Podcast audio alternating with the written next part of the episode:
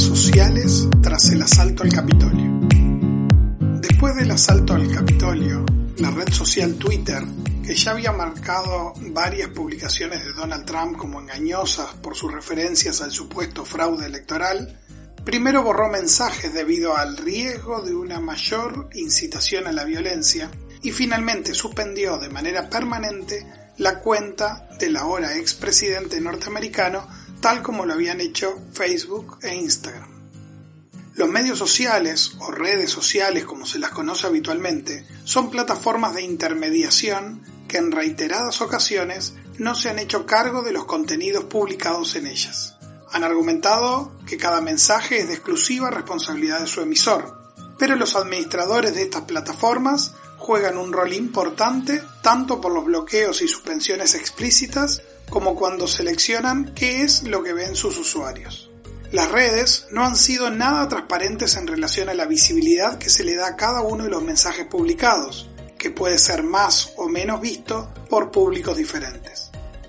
Lo primero que se debe comprender es que las redes sociales funcionan con sesgo de confirmación, ya que los seres humanos preferimos reunirnos y mantener comunicación con aquellos que nos resulten parecidos o con quienes piensan completamente lo opuesto para reafirmar nuestras propias ideas.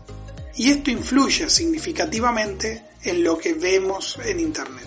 Pero además, como lo que buscan los medios sociales es retener a los usuarios, lo que se muestra a cada persona no es todo el contenido. Los algoritmos se encargan de seleccionar y priorizar aquello a lo que accedemos.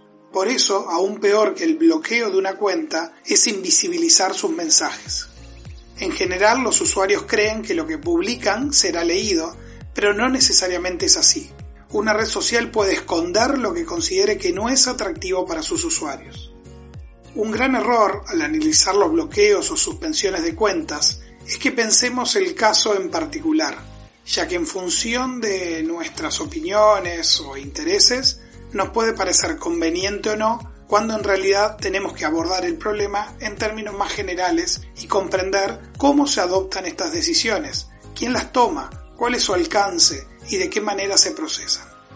Por ejemplo, en el caso de la suspensión de la cuenta de Trump en Facebook, parece haber sido una decisión de su propio fundador, Mark Zuckerberg, y no el resultado de un proceso claro para la ciudadanía ante el incumplimiento de ciertas reglas concretas. Seguramente sea muy difícil que se llegue a una regulación global de las redes sociales, por lo que se debe trabajar en pos de la autorregulación y en alcanzar acuerdos sociales acerca de cómo debería ser la forma de proceder en este tipo de situaciones. En esa línea se destacan los trabajos del Observatorio Latinoamericano de Regulación de Medios y Convergencia, Observacon, y en especial el documento Estándares para proteger la libertad de expresión en Internet, donde se proponen algunos criterios para dar mayor transparencia a estos procesos.